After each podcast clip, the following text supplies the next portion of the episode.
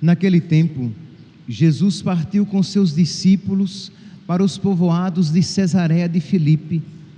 No caminho perguntou aos discípulos: Quem dizem os homens que eu sou? Eles responderam: Alguns dizem que tu és João Batista, outros que és Elias, outros ainda que és um dos profetas. Então ele perguntou: E vós, quem dizeis que eu sou? Pedro respondeu: Tu és o Messias. Jesus proibiu-lhes severamente de falar a alguém a seu respeito. Em seguida, começou a ensiná-los, dizendo que o filho do homem devia sofrer muito, ser rejeitado pelos anciãos, pelos sumos sacerdotes e doutores da lei, devia ser morto e ressuscitar depois de três dias. Ele dizia isso abertamente então Pedro tomou Jesus à parte e começou a repreendê-lo. Jesus voltou-se, olhou para os discípulos e repreendeu a Pedro, dizendo: Vai para longe de mim, Satanás. Tu pensas como os homens, tu não pensas como Deus, e sim como os homens. Então chamou a multidão com seus discípulos e disse: Se alguém me quer seguir, renuncie a si mesmo, tome a sua cruz e me siga. Pois quem quiser salvar a sua vida, vai perdê-la. Mas quem perder a sua vida por causa de mim e do Evangelho, vai salvá-la. Palavra da salvação.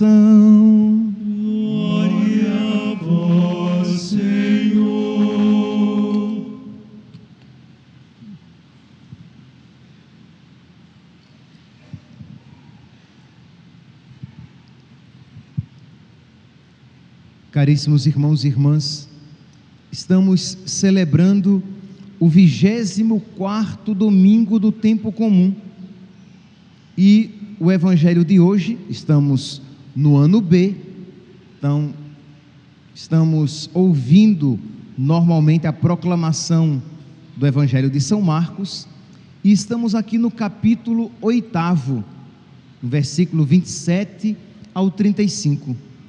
Já falei aqui a vocês algumas vezes que normalmente a primeira leitura aos domingos, a primeira leitura, ela indica o caminho interpretativo do evangelho. Então nós sabemos por onde vai o evangelho, por onde deve ir normalmente a interpretação do evangelho a partir da primeira leitura.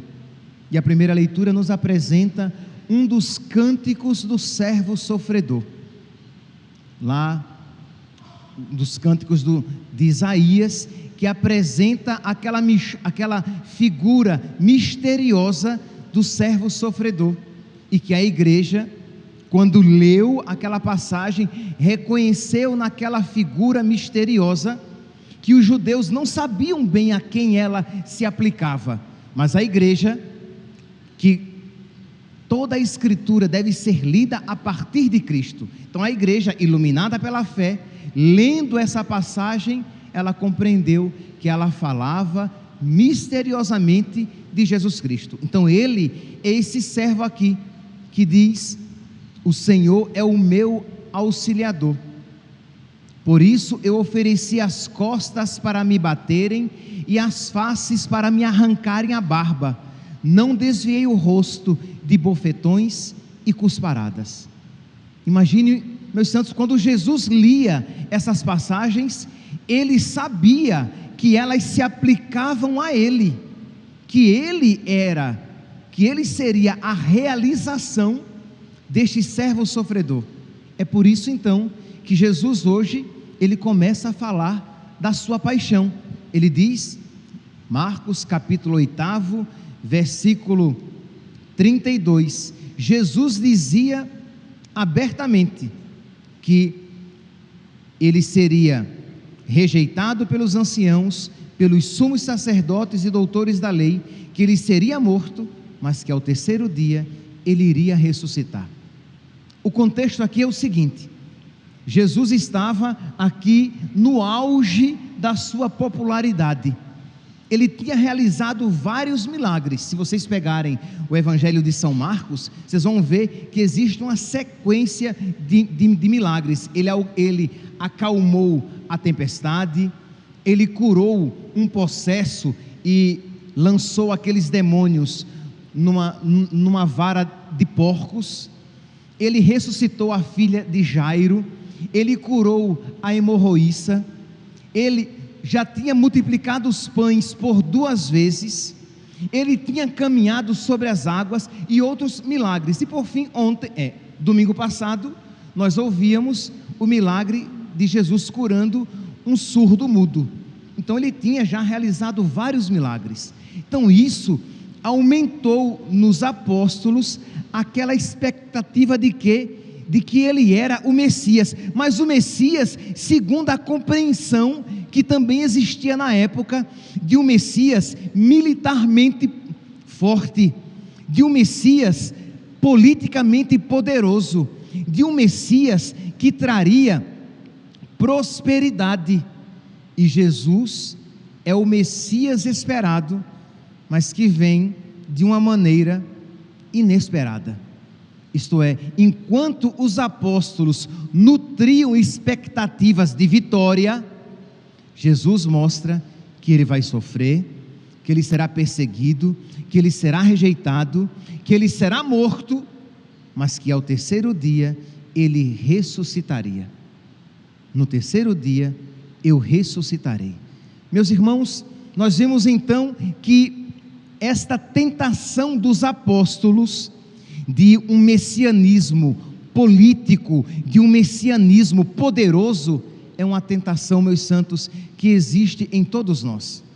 Isto é, existe uma tendência em nós de querer fugir da cruz, uma tendência de querer um cristianismo sem o crucificado, um cristianismo que passe à margem da dor, do sofrimento, da contradição.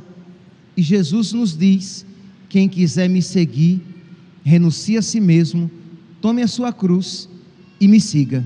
Porque quem quiser salvar a sua vida, vai perdê-la. Mas quem perder a sua vida por causa de mim e do Evangelho, vai ganhá-la. Meus santos, eu digo isso elevando o tom de voz para vocês e para mim. Nós precisamos pedir a nosso Senhor que nos conceda a sabedoria do Evangelho para que nós não nos escandalizemos com a cruz para que nós não nos escandalizemos quando o, nós nos encontrarmos numa encruzilhada em que ou optaremos por Jesus ou optaremos por nós mesmos, pelas nossas vontades, às vezes coisas lícitas, tá? Coisas lícitas, mas existem momentos na nossa vida em que nós precisamos nos decidir por Deus. Isto é, para que você vive? Você vive para fazer a sua vontade? Vontades lícitas. Eu estou aqui no campo lícito, das coisas lícitas. Eu não estou falando de pecado. Mas a pergunta é: você vive para alcançar as suas vontades, os seus desejos, realizar os seus sonhos? Ou você está disposto de, por Jesus, renunciar às suas vontades, os seus desejos, os seus sonhos e buscar a vontade de nosso Senhor, em que ela venha a consistir. Seja feita a vossa vontade, assim na terra como no céu. Meus santos, isso não é poesia religiosa. Se você tem um pouco de profundidade espiritual, e eu espero que todos vocês tenham, e não apenas pouco, mas muita espiritualidade, muita profundidade espiritual. Vocês sabem em que consiste isso? Na renúncia de si mesmo para buscar a vontade de Deus. Santo Agostinho, ele tem uma obra muito bonita em que ele descreve duas cidades. Uma cidade moram aqueles que amam tanto a Deus ao desprezo de si mesmos. Isto é, eles querem a glória de Deus e se colocam em segundo, terceiro, quarto, quinto lugares. Mas em primeiro lugar está a vontade de Deus. Eu não quero perder Deus, eu não quero perder a amizade com Deus, eu não quero perder o estado de graça, eu não quero perder o meu lugar no céu, eu não quero perder aquele que é o mais importante da minha vida, Jesus. E isso, este dom daqueles que moram nesta primeira cidade, não é um dom natural Naturalmente, nós gostamos de comidas saborosas. Naturalmente, nós gostamos do conforto. Naturalmente, nós gostamos de ser reconhecido. Naturalmente, nós gostamos de uma vida confortável. Naturalmente, nós gostamos de prosperidade naturalmente nós não preferimos a glória de Deus. Naturalmente nós não preferimos a vontade de Deus em primeiro lugar. Isso é sobrenatural. Então nós precisamos a cada dia, e meus santos, a cada dia não é expressão retórica, isto é uma expressão literal. Nós precisamos a cada dia, se não várias vezes ao dia, pedir: Senhor, Ensina-me, ensina-me em que consiste a minha vida. Ensina-me, Senhor, esta sabedoria. Ensina-me, Senhor, que se eu vos possuir, eu já serei rico. Salmo 72, versículo 25, né? Se vos possuo, nada mais me atrai neste mundo. Então, Senhor, ensina-me isso, porque meus santos, meus santinhos, se nós não tivermos isto muito claro, forte e profundamente enraizado em nós, o Evangelho será sempre um peso, porque quem isso não compreende é um peso ouvir de Jesus. Quem perder a sua vida por causa de mim, vai ganhá-la, mas quem quiser ganhar a sua vida, vai perdê-la. E não há um outro caminho. Ou nós vivemos querendo ganhar a nossa vida, ou nós vivemos querendo ganhar a vida eterna. Ou nós vivemos querendo ganhar a nossa vida, ou nós vivemos querendo a glória de Deus. Não há um outro caminho, não há um meio, um meio termo. Nós gostaríamos de acender uma vela para Deus e outra para o diabo, mas não há possibilidade. Nós gostaríamos de amar a Deus e, e a mamona, o Deus do, do dinheiro, mas ou quente ou frio, morno, eu vomito, ou está comigo ou está contra mim.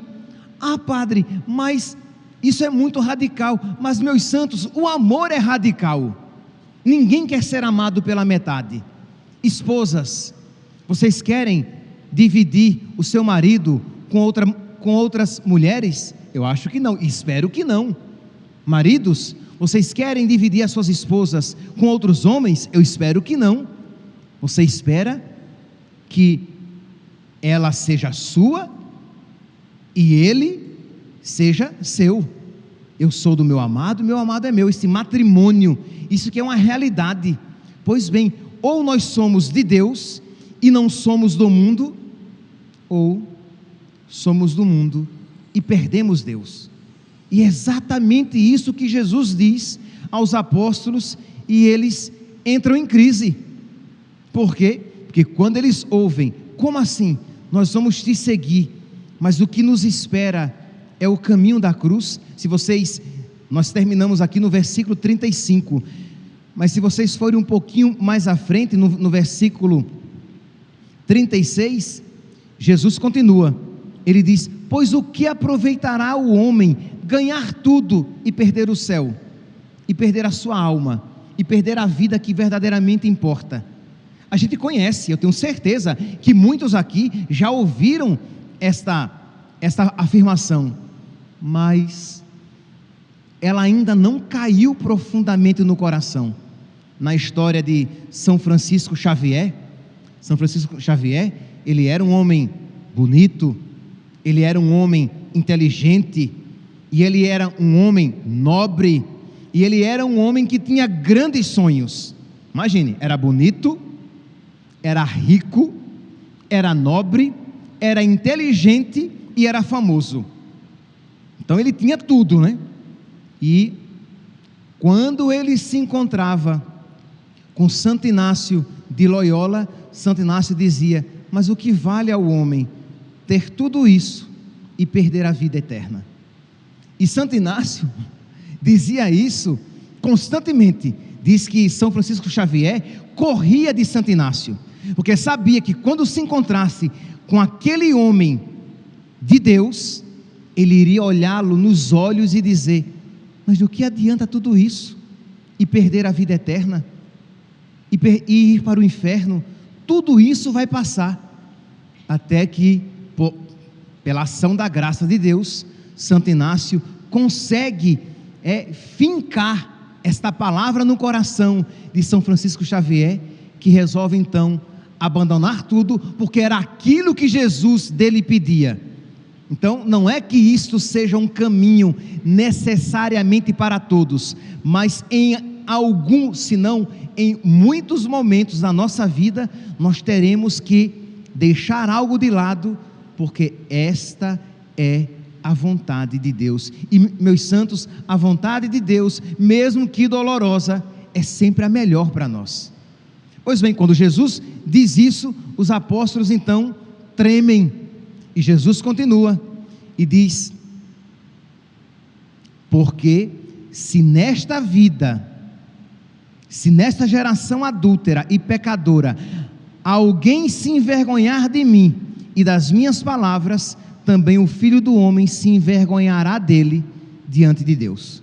Isto é, se alguém negar as minhas palavras, também, também será negado por mim diante do Pai. Então, meus irmãos, nós precisamos ouvir este Evangelho e pedir a Deus que Ele coloque no nosso coração esta sabedoria. Eu quero Deus, eu quero agradar a Deus, eu quero fazer a vontade de Deus, eu quero buscar a glória de Deus, porque isso é o melhor. Eu não quero buscar simplesmente, primeiramente, em primeiro lugar, o conforto, em primeiro lugar, a minha glória, em primeiro lugar, realizar os meus sonhos. É demoníaca, é demoníaca, é satânica a chamada teologia da, da prosperidade é uma teologia que se diz cristã e que de cristã não tem nada, em que Deus, no fundo, Deus se transforma o meio para que eu atinja o meu fim. O meu fim é o que? Saúde. O meu fim é o que? Vida confortável. O meu fim é o que? Alcançar as minhas vontades. Aí eu busco Jesus. Aí eu vou para a igreja. Aí eu vou rezar, eu vou orar para alcançar aquela graça para alcançar a saúde do meu corpo de quem quer por quem eu esteja rezando. Mas percebe a teologia da prosperidade? Deus não é o fim em si mesmo, Deus não é amado por Ele mesmo, mas Deus é buscado e, entre aspas, amado para que eu atinja as finalidades egoístas do meu coração. Meus irmãos, nós precisamos pedir a Deus que Ele coloque no nosso coração essa sabedoria. Eu quero buscar Deus por Deus mesmo. E se buscar Deus significar perder algo, eu quero alegremente renunciar. E se buscar Deus, e se ser fiel a Deus, buscar a glória de Deus, significar algo de sofrimento neste mundo, eu peço a Deus o dom da fortaleza e da sabedoria, da fortaleza para fazer a vontade de Deus e da sabedoria para que eu me alegre, porque eu estou escolhendo a melhor parte. Quando eu escolho Deus, eu estou escolhendo a melhor parte, mas é o mundo, o diabo, que diz: você está perdendo muita coisa, você está perdendo tantos prazeres neste mundo. Mas se nós, se nós estivermos com a nossa inteligência iluminada pela fé, a nossa vontade, meus santos, vai desejar ardentemente a vontade de Deus, e nós diremos então, como salmista, Salmo 72, versículo 25, decore, copie, depois cole na geladeira, na parede do seu quarto, no, no armário do seu banheiro. Se vos possuo, nada mais me importa neste mundo. Era por isso que São Paulo dizia: a minha vida não é preciosa aos meus olhos? Por que é que São Paulo dizia que a vida dele não era importante? Porque importante era Cristo. Para mim, viver é Cristo. É tão bonito de repetir isso, né? Tem até música. Mas, meu santo, nós precisamos viver, e isso não é apenas para os santos, isso é para todos nós. Para mim, viver é Cristo. E São Paulo vai ser mais radical ainda, quando no aqui eu citei Filipenses, capítulo 1, versículo 21. Para mim, viver é Cristo, morrer é lucro. E em Filipenses, na, na mesma carta, no capítulo 3, no versículo 8, São Paulo diz que ele julga todas as coisas como perda, em comparação a esse bem supremo, conhecer Jesus, amar Jesus. Tudo comparado a isso, ele vai dizer à frente, é esterco. Comparado a Cristo, as glórias do mundo são esterco. Comparadas a Cristo, as riquezas do mundo são esterco. Comparadas a Cristo, o conforto, a beleza, a saúde são esterco. Se isso se torna um empecilho de chegar a Cristo, isto é esterco. Mas nós não nós precisamos crer nisso, não apenas saber. Porque meus santos saibam, saibamos que pode ser que na nossa vida nós experimentemos esta realidade de uma maneira radical. Vamos aqui fazer uma suposição. Uma suposição. Mas que não é tão longínqua assim. Imagine se nós se chegasse um tempo para nós, na nossa geração ainda, em que por causa de Cristo nós precisássemos abandonar os nossos empregos, os nossos bens, as nossas posses e viver como que fugitivos por causa de Cristo e da nossa fé. O que você faria? Se para você, se houvesse, se chegasse uma suposição, se o mundo chegasse a uma situação em que o sistema se tornasse tão explicitamente, já é, mas tão explicitamente contrário a Cristo, que nesta cidade não houvesse lugar para nós. Eu falava das duas cidades, né? Em uma cidade, só para terminar, em uma cidade moram aqueles que amam tanto a Deus ao desprezo de si mesmos, noutra cidade am, moram aqueles que amam tanto a si mesmos ao desprezo de Deus. Em qual cidade então nós iríamos querer morar? Se isso chegasse a acontecer, você iria encontrar mil justificativas. Padre, mas eu tenho que dar de comer aos meus filhos. Padre, mas eu tenho esta e aquela responsabilidade. Meus santinhos, isso os cristãos, no início, experimentavam. Os cristãos dos primeiros séculos, eles eram pobres, porque eles não podiam exercer cargo público, porque eles viviam às escondidas, porque eles eram marginalizados, porque eles eram tidos como criminosos. E se um, algo semelhante acontecesse no nosso tempo, qual seria a sua postura? Você iria buscar Cristo e perder tudo? Ou você iria abraçar esse nada e perder Cristo, aquele que verdadeiramente importa? Ah, padre, mas eu não sei se algo assim vai acontecer. Olha, eu não sei se algo assim já vai acontecer conosco. Mas, por exemplo, por exemplo, imagine na Coreia do Norte, os cristãos, eles são criminosos hoje. Hoje, atualmente, os cristãos na Coreia do Norte são criminosos, estão em campos de concentração, colocados quando recolhidos, recolhidos em celas que, que foram feitas, projetadas para 50 e estão 200 pessoas que não conseguem deitar, e naquela mesma cela com um buraco no qual eles fazem as necessidades, e ali eles ficam naquele local, naquele local insalubre, terrível. Isso hoje. Na China, hoje, as pessoas são monitoradas por identificação facial. E de acordo com as suas posturas, elas podem ou não sair do país. Isso hoje. Eu não estou dizendo isso sabendo que estou sendo gravado, inventando conversa. Isso existe. As pessoas para viajar na China, elas têm que ter a liberação, porque de acordo com a postura delas, elas não podem viajar, elas não podem, isto é, ir para onde elas querem, sair do país. Elas não podem frequentar certos lugares, porque elas não se adequaram ao sistema. Isso existe. E em outros lugares do mundo, em algum um pronunciamento que está muito famoso agora, na Nigéria, por exemplo, daqui a alguns dias as pessoas haverá pessoas, existirão pessoas que não poderão ter conta bancária se elas não se adequarem ao sistema. Se elas não se adequarem àquele sistema, elas não poderão ter conta bancária. Logo, o dinheiro em papel tem se tornado cada vez mais escasso. Se você não tem conta bancária, nem adianta franzir a testa. Estou vendo algumas pessoas de, fresta, de testa franzida, como que.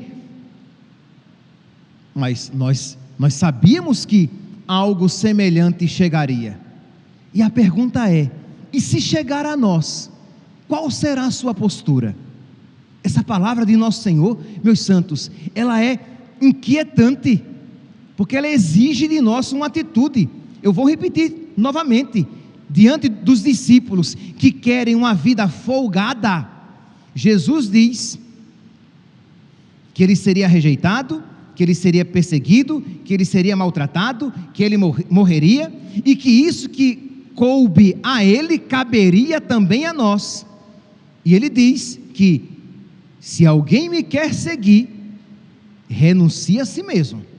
Que se o seu projeto de vida é ser feliz, eu não sou aquele, eu não sou seu mestre. Se o seu projeto de vida é ter uma vida confortável a todo custo, Jesus não é o nosso mestre adequado. Mas se o nosso projeto de vida é segui-lo para alcançar a vida eterna, sigamos. Meus santos, eu sei, meus santos, eu digo isso, e digo isso com toda essa firmeza, mas eu sei que isso é difícil. Se nós não rezarmos, nós iremos apostatar.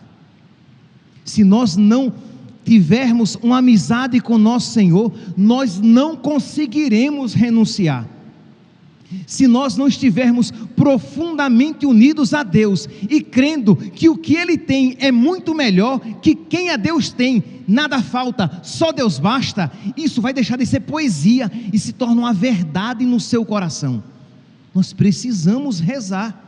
Meus santos, se isso sempre foi verdade, atualmente mais do que nunca, o cristão, ou ele será um homem de oração, uma mulher de oração, ou ele não será nada ele vai renegar Cristo, ele vai abandonar Cristo, ele vai criar um cristianismo à sua imagem e semelhança, segundo os seus padrões, seguindo a sua maneira, e não este Cristo difícil de ser seguido.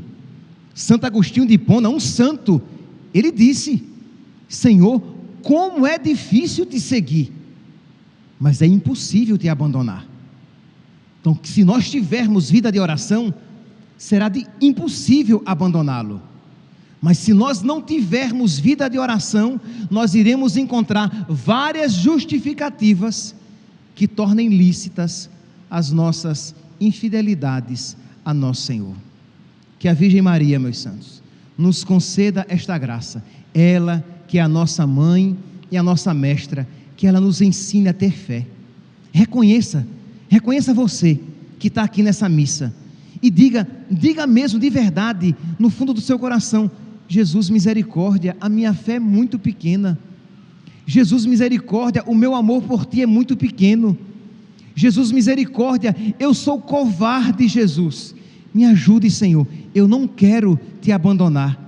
Concede-me, Senhor, aquela coragem que tu concedeste aos discípulos dos primeiros séculos, que morriam, que eram comidos pelas feras, que eram queimados vivos, mas eles não renunciavam a Jesus.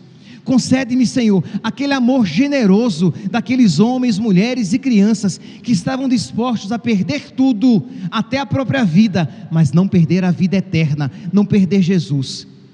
Se isso, meus santos, se tornar um fogo que crepita dentro de nós, mesmo com lágrimas no rosto, nós iremos seguir Jesus neste vale de lágrimas, que pode se tornar a vida de todo cristão que a Virgem Maria interceda por nós, para que na nossa vida, em cada passo, nós sempre possamos dizer, mesmo que não abramos a boca, louvado seja nosso Senhor Jesus Cristo.